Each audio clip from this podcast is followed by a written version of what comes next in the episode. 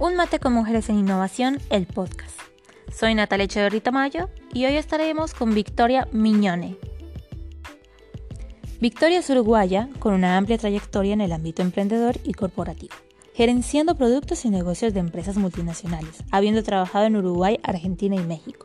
Fue fundadora y directora de su propia empresa, obteniendo el premio 8M a Mujeres en la Industria en Uruguay en 2017, así como el premio a la pyme más innovadora en 2014.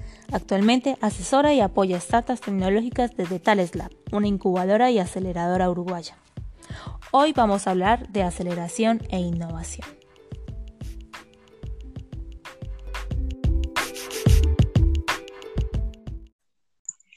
Hola Victoria, ¿cómo estás? Hola Nati, ¿qué decís? Muchas gracias por la convocatoria. Ah, es un placer que estés acá. Pero bueno, vamos justamente al punto. Vamos a empezar con las preguntas. Eh, para empezar, cuestión bastante básica que obviamente hay gente que quizás no sepa, pero me gustaría que nos comentaras qué es una aceleradora y qué diferencia hay entre las incubadoras.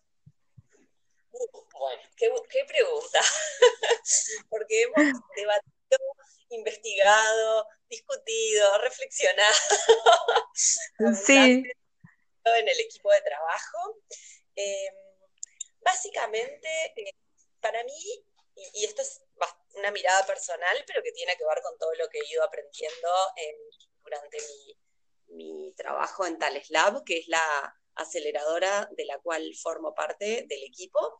Em, es sutil la diferencia, pero hay una diferencia, a mi entender. La incubadora, como el nombre lo dice, es ese lugar donde va un recién nacido que es viable, pero que necesita ciertos cuidados especiales, tanto el, tanto el recién nacido como tal vez su, su papá, su mamá, el adulto que vaya a quedar a cargo, ¿no? Entonces, mientras recibe esos cuidados para que crezca de la mejor manera, de la manera más saludable, los médicos o el equipo de, de, neonatología van preparando también a esos adultos responsables para que algún día a ese niño lo traigan una vez al mes, cada tres meses, una vez al año, o un día inviten a esos médicos a la graduación.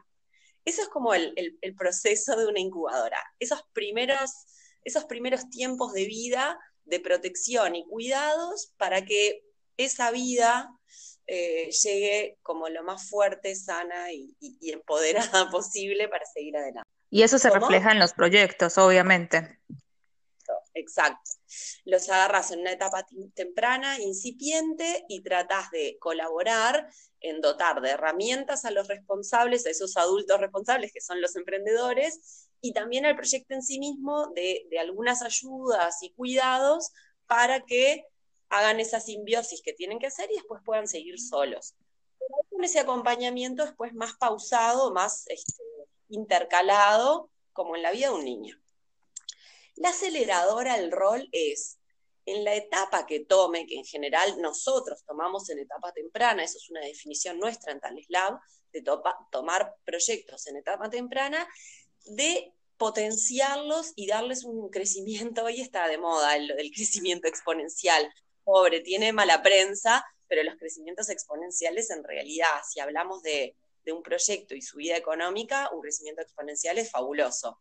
Y es que la, tasa de crecimiento sea eh, una potencia y no sea un crecimiento lineal o no sea una meseta. Entonces, eh, la aceleración lo que hace es eso, es ese crecimiento incipiente, eh, meterle aceleración, meterle velocidad.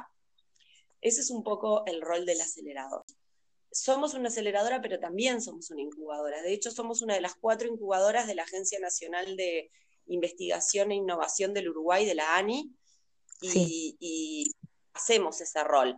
Pero el de aceleración implica también llegar a etapas mucho más este, potentes del proyecto, del emprendimiento en sí, más adelante que la simple incubación. ¿Y cómo seleccionan proyectos en, la, aceleración? ¿Hay selección de proyectos para la aceleración? ¿Hay otra aceleración? Digo, ¿hay otra selección de proyectos para la incubación? ¿O se selecciona una vez y pasa por los dos indicios? ¿Cómo sería?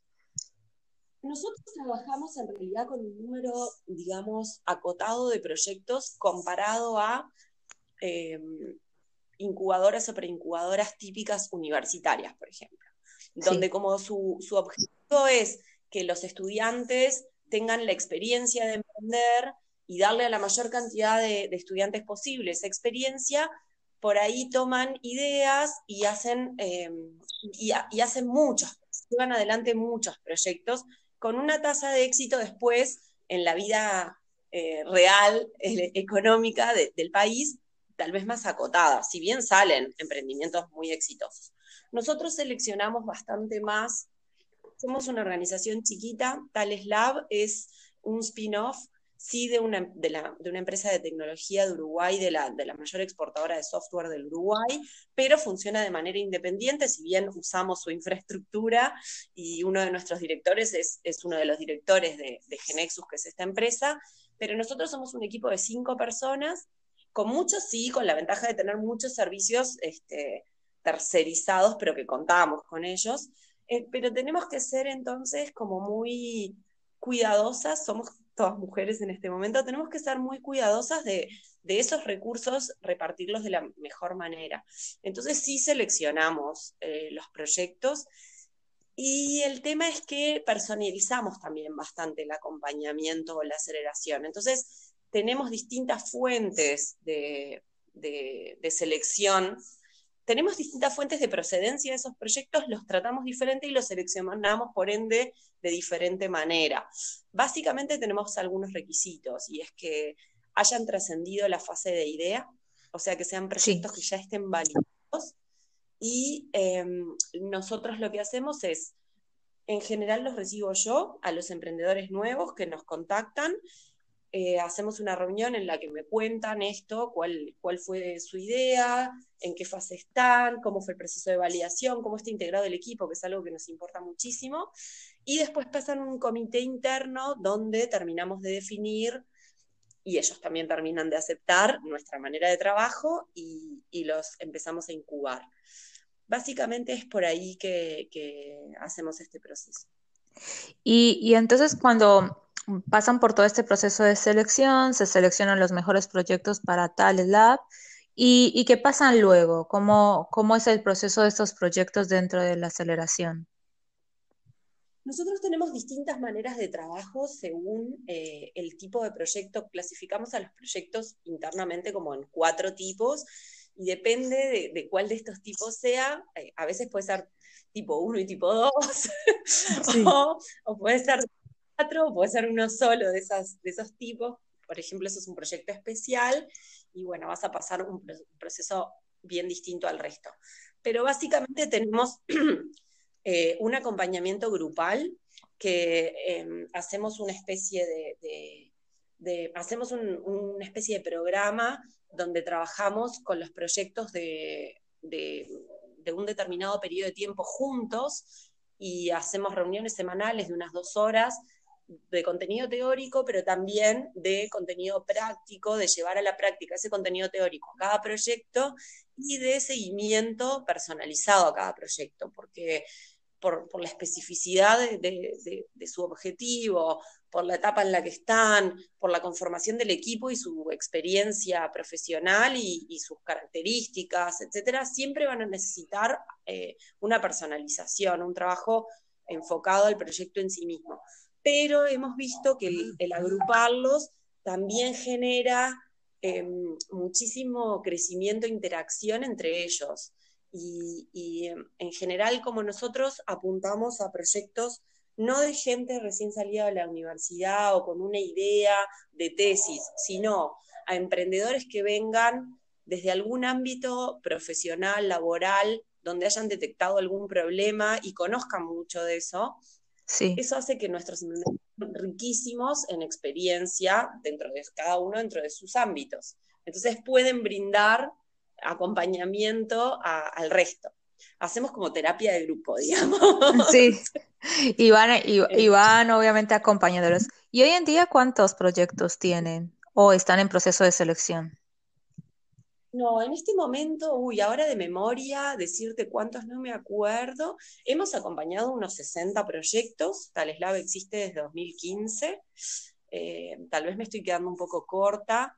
Y, ahora en este momento tenemos un grupo de unos 12, 15 proyectos en, en este sistema al que llamamos Batch, y después tenemos algunos proyectos que quedan por fuera del batch, por lo que te decía, porque los clasificamos como diferentes y les damos un acompañamiento distinto a solicitud del, equipo emprendedor y tendremos unos tres o cuatro. Y después tenemos los proyectos que están parte de nuestro proceso, cuando el proyecto sí lo requiere, es em, conseguir capital semilla de ANI, de la Agencia Nacional de, de, Innovación, o de ANDE, que es la Agencia Nacional de Desarrollo esos son como los primeros pasitos de, conseguir capital que, ayudamos a que los proyectos den. Entonces, los que consiguieron ese capital, que ya están un poquito más avanzados que estos que están en el batch, a esos les hacemos el seguimiento, ¿no? Tienen la duración de esos proyectos en general son de entre seis meses a un año, con posibilidad de hacer un segundo año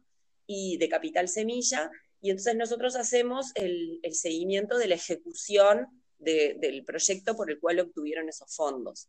Eh, en esa situación también tenemos en este momento unos 15, algunos, unos 3 o 4 están aplicando para una segunda etapa y después tenemos algunos proyectos que acompañamos ya, que ya están más despegados, ¿no? Tenemos un proyecto con capitalización en Silicon Valley y otro con, con, capitalización también en Estados Unidos. Tenemos otro proyecto que ya está generando este, una muy buena movida, porque bueno, eh, es dedicado al fútbol y, obtuvo, gestiona la, Liga de Fútbol Mexicana, entonces ya está como mucho más consolidado como empresa. Qué este, interesante. a esos proyectos les acompañamiento siempre de manera diferente al que recién está empezando, ¿no?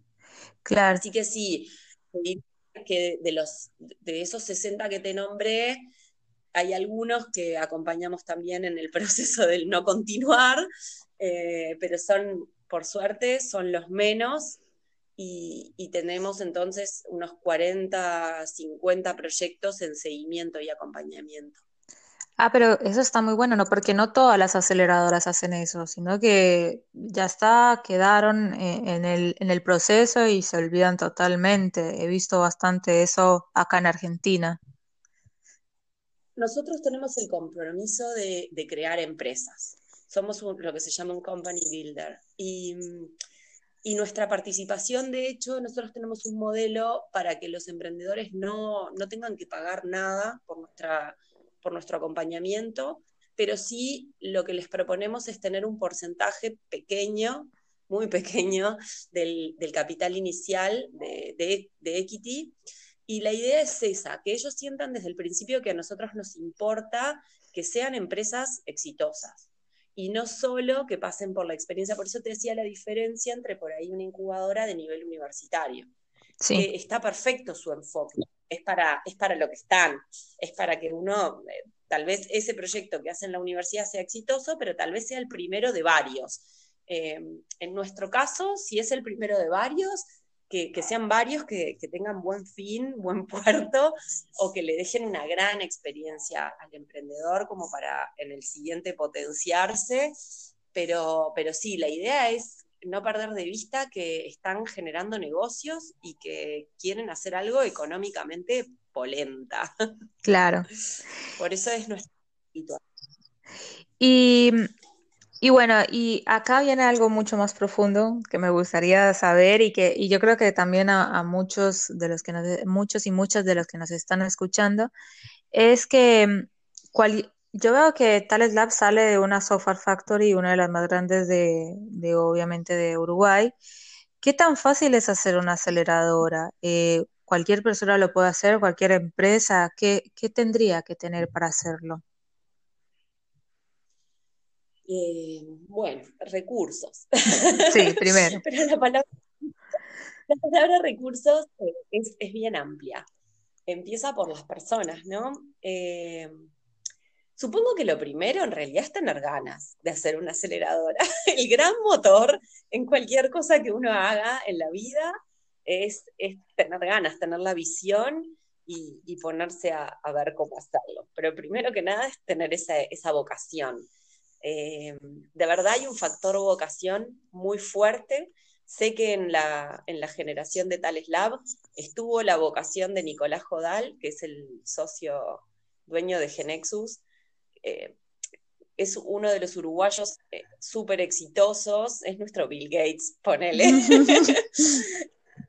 no sé si le va a gustar que le digamos así, pero bueno, es como nuestro ejemplo de éxito en tecnología. Y entonces, como era visible, se le acercaba mucha gente a pedirle ayuda en cómo hacer con, cómo hacer esto, cómo hacer lo otro. Y, bueno, fue dando respuesta en la medida que, fue pudiendo, pero en un momento había de vuelta la palabra recursos, había un tema de, tiempo, de disponibilidad, de foco, y, pero sí seguía teniendo la vocación de hacerlo. Entonces convocó a Silvia Chevy, que también es una eh, ingeniera electrónica de una enorme trayectoria en Uruguay, con además una experiencia de emprendimiento, de levantamiento de capital en el exterior, o sea, eh, la verdad que es una mujer muy, muy este, posicionada para esto, y la convocó para juntos eh, llevar adelante esta idea. ¿Qué se necesita? Eh, bueno, ya te digo, además de esas ganas y de esa visión y de esa vocación, em, sí, se necesitan los recursos o, las personas para, con el perfil especial para llevar esto adelante. Em, una, aceleradora tal vez, o me baso en nuestro modelo, pero es bastante general, es un lugar donde no es, no es un lugar muy estructurado, es un lugar donde tienen que interactuar muy bien el, ser creativo y el mundo de las ideas, que a veces parece que están en un plano ahí como, como sutil y, y poco terrenal, con el mundo de la ejecución y de llevar eso adelante, que es bien. Entonces, eh, se necesita como ese perfil, ¿no? De poder tener, por un lado, la creatividad suficiente, pero también la capacidad de ejecución necesaria. Y, bueno, y sin duda se requieren también otro tipo de recursos. Eh, redes de contacto es fundamental, porque no solo la, aceleradora es la que va a brindar apoyo, sino que en realidad se va a nutrir de todo lo que está a su alrededor en ese ecosistema y de todos los contactos comerciales, de asesoría y después de capitalización, ¿no? Que, que haya en la vuelta. Y, y sí se requieren recursos económicos, eh, obviamente, para llevar esto adelante, para en nuestro modelo, con, este modelo de, de, ingresos lento que tenemos, o sea, de apostar al éxito futuro potencial de nuestros incubandos, obviamente necesita generar de alguna manera una, posibilidad de, sostener la estructura económicamente. Entonces, eh, hay que pensar el modelo de negocios también de la propia incubadora.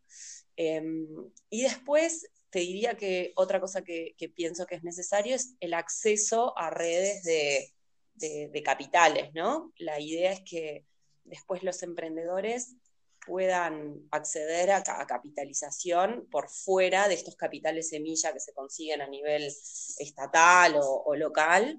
Y, bueno, y hay que tender esas redes y tener como, como esa pata también armadita. Total. Lo, que, lo que creo que es bastante importante es como el objetivo que tenga que tener la aceleradora. Eh, yo estoy viendo acá en Argentina que hay muchas empresas de que dicen, sí, yo quiero tener una aceleradora, quiero potenciar proyectos, pero quizás no tengan un objetivo realmente muy puntual y en muchas fracasan. Pero bueno, hay otras que obviamente son exitosas como Tales Lab, como por ejemplo Eclos de, Quilmes o, o Parabol de, de Grupo ASA. Entonces como que sí se puede, pero con tal de tener un objetivo puntual con esta aceleradora es importante para tenerlo en cuenta. Sí, yo te diría que en, el caso de cuando, cuando nacen adentro de empresas más tradicionales, nosotros tenemos la suerte, uno, de estar dentro o de ser eh, un spin-off de una empresa de tecnología, que ya viene acostumbradas a la horizontalidad y a la agilidad. Eh, y eso me parece relevante. Y, y en, ese punto es que cuando nacen adentro de una empresa más de una corporación, te diría que algo que creo que es necesario es dotarla de autonomía y que funcione de manera casi que paralela. Un poco con nuestro modelo de, bueno, sí, la administración la llevará la, corporación para no tener que tener un equipo de, de administración y finanzas adentro, o sea, hacerla ágil en ese sentido, pero dejarla ser, porque la aceleradora necesita funcionar con una lógica distinta a la burocracia de una corporación. Entonces, si, queda demasiado impregnada de la cultura organizacional de la corporación, y más si es una corporación tradicional, es poco probable que sea exitosa eh, o, que, o, que, sea todo lo exitosa que podría ser. Esa es mi mirada, ¿no? somos bien independientes. A veces hasta nos quejamos de que no saben ni lo que hacemos, pero en realidad eh, es bueno eso, que nos dejan ser y nosotros somos por nuestra cuenta y sí eh, nos comunicamos y, aprovechamos la cantidad de recursos que tiene nuestra, la, empresa esa de la cual nació esta. Pero, pero funcionamos de manera absolutamente independiente y eso me parece que es una de las claves para, para que la cosa ande, ¿no? Para que sea exitosa. Sí, y, algo que, hay que tener en cuenta también es bueno, que identificar cuáles son las fallas de los demás aceleradoras que están en el medio o de las incubadoras para que no pasen dentro de, la misma. ¿Ustedes han notado eso? ¿Cómo es este movimiento de la comunidad aceleradora, incubadora de Uruguay? Eh, ¿Se ayudan entre ustedes o más bien toman un poco de lo bueno, lo malo y bueno, vamos corrigiéndolo y vamos potenciándolo? Eh, nosotros, mira, justo vino gente del MIT que están haciendo una gira por toda Latinoamérica porque están haciendo un estudio. Hay un equipo en el, en el MIT que está haciendo un estudio justamente sobre ecosistemas emprendedores. Y yo tuve la suerte de participar en, en, las jornadas, fueron dos días de trabajo con este equipo y el ecosistema uruguayo se reveló como el más colaborador en el mundo. Mira. Y y la verdad es que no somos ajenos nosotros desde tales a eso, sino eh, somos bien parte de eso. Ahora, creo que si le hicieras esta entrevista a cualquiera de, los, de las otras incubadoras, aceleradoras, agencias de, apoyo, etcétera, sentirían lo mismo. Y por eso es que termina resultando esto, de que somos los más colaboradores entre nosotros. Em, se ha formado un ecosistema eh, súper interesante, tal vez porque vemos que, realmente en un país tan pequeño, con un mercado interno tan chiquitito, si no hacemos unión y no apalancamos entre todos, es poco probable que consigamos éxito individual. Em, creo que en este, en este mundo del emprendedurismo, donde hay gente muy inteligente y, muy preparada, sale lo mejor en ese sentido, ¿no? Hay, hay como una reflexión colaboración. Por otro lado, no es casual porque las agencias de, desarrollo, de innovación, etcétera, que promueven muchísimos de estos programas, lo han hecho con ese espíritu. Hay varios, eh, varias herramientas de financiación que exigen que dos o más eh, agentes o, intervinientes del ecosistema eh, colaboren. Entonces, no te queda otra para acceder a determinado financiamiento como incubadora, como aceleradora, que aliarte con una universidad, con una empresa no sé qué, con... Y, entonces se generan este, muchas más posibilidades o se genera la cultura de la colaboración. Más allá de que las personas que están en, el ecosistema tengan, el, tengan la convicción de que es por ahí, ¿no? Eh, hay como, como dos, dos factores por lo menos que están influyendo en que eso suceda y que me parece que está buenísimo. Eh, nosotros desde Tales lo fomentamos mucho. Nosotros somos una aceleradora de startups tecnológicas. Entonces, acercan muchísimos proyectos que no son tecnológicos o que son tecnológicos tal vez más de hardware. Y, y me pasa muchísimo que como somos de tecnología se nos acercan proyectos que tienen que ver con impresión 3D. Y en Uruguay hay una incubadora que es especialista en impresión 3D.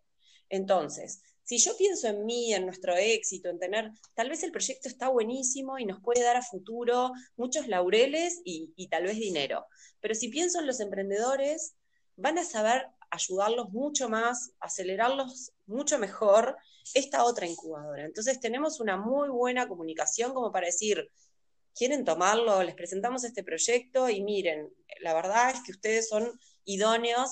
Es como eh, en el mundo de la medicina, yo vuelvo al, concepto de neonatología, pero eh, si tenés un problema del corazón en Argentina y que, los, que lo vean en la Favaloro, ¿para qué vas a andar cualquier otro lado si ahí son especialistas? Sería como muy mezquino decir, no, yo te atiendo acá en mi clínica privada, cuando sabes que en otro lado tu paciente va a tener muchísimo más probabilidad de sobrevivir y de hacer una vida plena. Entonces, un poco ese es el espíritu, ¿no? La verdad que colaboramos mucho, tenemos algunas alianzas explícitas y después hay eh, muchas alianzas implícitas, ¿no? Mucha, mucha cosa de, bueno, este, esto es mejor por acá, porque no vas por allá? Levantar el teléfono, escribir un mail y vincular emprendedores con, con otros, con otra posibilidad de apoyo. La, la verdad que funciona muy bien eso y, y nosotros lo promovemos, no solo lo, lo vivimos, sino que también promovemos que, siga sucediendo, tratando de potenciar. Es que debe ser así, tal cual. Eh, la colaboración, la co-creación entre comunidades genera aún mayor innovación.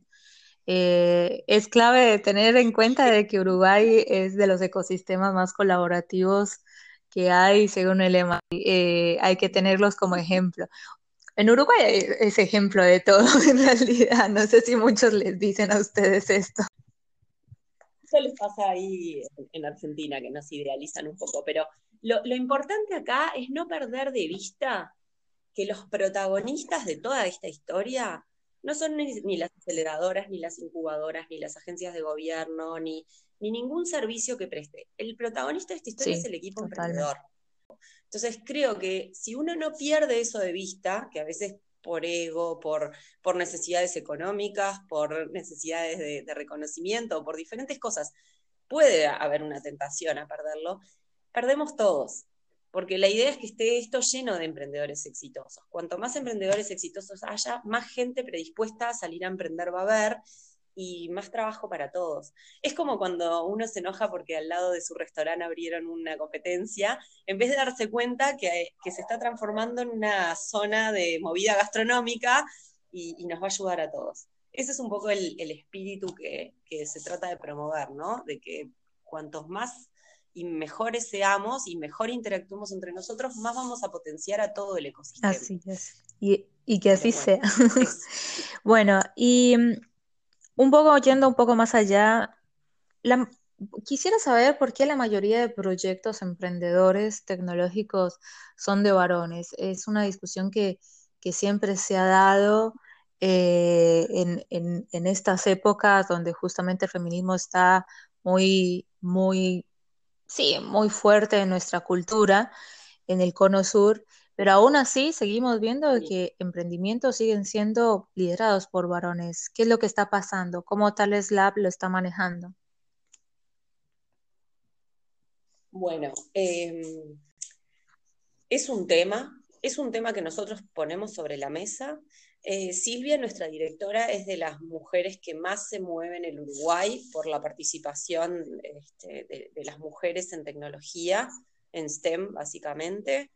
Eh, ha fundado, colaborado, apoyado y participado de, te diría que de cuánto movimiento hay en ese sentido, eh, porque además es una mujer que es ingeniera y que vivió en carne propia la dificultad de, ser mujer en determinados este, rubros, ¿no? No sé si, no, si, rubro no hay dificultad, pero en el de la tecnología indudablemente hay una marcada presencia masculina.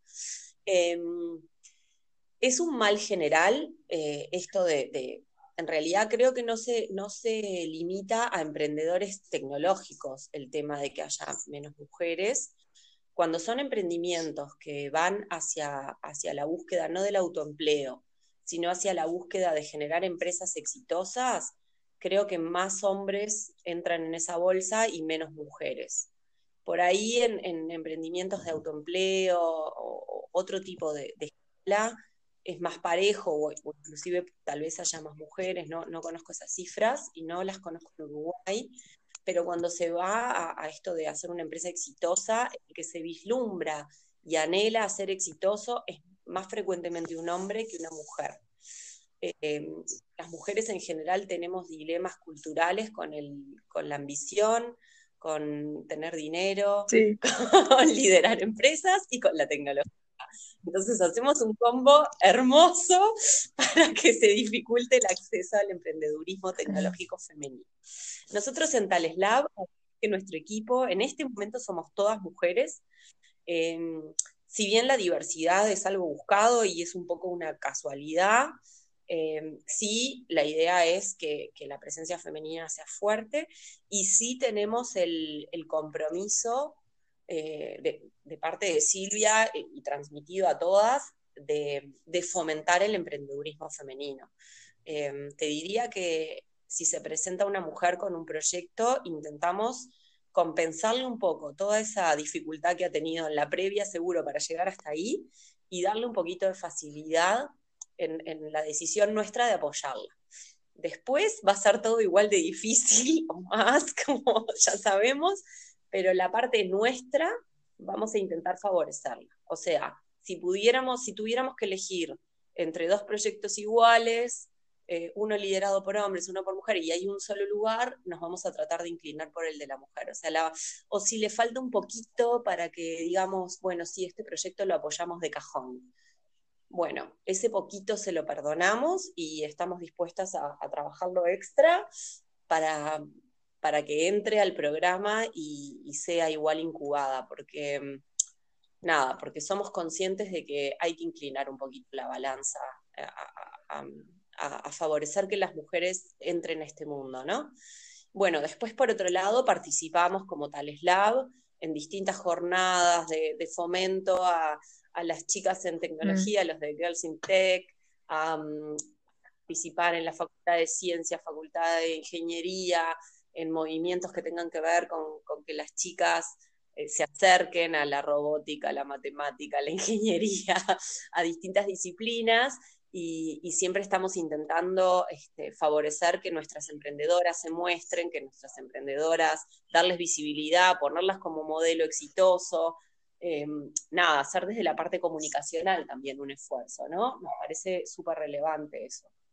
Porque creo yo que uno de los principales temas es eso, el no ver el modelo de rol y, entonces la, el modelo también viene por el lado de imitar, de, de, ver un ejemplo, de alguien a seguir. Entonces, bueno, tenemos bastante preocupación por, ese aspecto.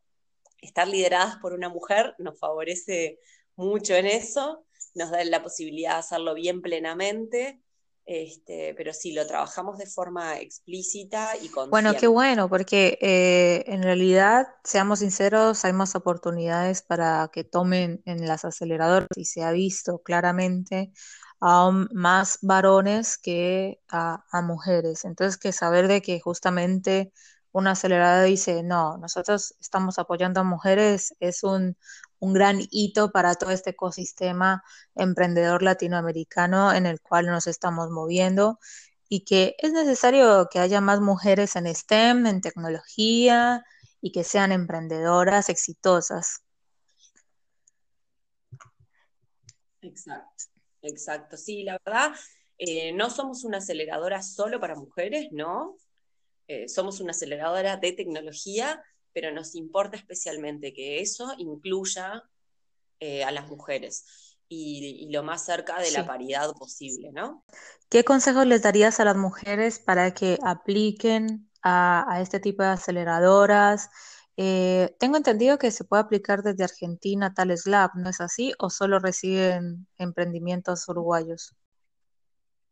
El ecosistema uruguayo en este momento está bien abierto eh, y hemos recibido, creo que todos los integrantes, nosotros en Tales Lab te doy, te doy fe de ello, ha habido políticas de, gobierno de la ANI para atraer eh, emprendedores de afuera. El único requisito es que luego formen una empresa acá en Uruguay, desde la cual hacer el Eh, nosotros en Tales Lab apoyamos emprendimientos de afuera. En este momento yo estoy apoyando a un mendocino que tiene un emprendimiento y, estamos haciendo el acompañamiento para que pueda postular en, alguno de estos capitales semillistas, etcétera. Estamos en proceso de validación de su idea, ayudándolo a terminar de validar la parte comercial. Eh, y no hay ningún problema, al contrario, los recibimos con los brazos abiertos y nos adaptamos también a, ahora va a ser más fácil, pero nosotros ya lo veníamos haciendo al tele, a teletrabajo, a las telereuniones y a no exigirle que, en las fases iniciales esté, esté, de manera presencial, sino que le dando estas, estas medidas y ver que las fronteras no son tan relevantes. Pero, pero bueno, ya lo estamos haciendo, la verdad. Em, como consejo específico para mujeres, les diría que se la crean, que crean que sí pueden, que, en general son rigurosas y, metódicas y, en tecnología sin duda, eh, son inteligentes y van a poder.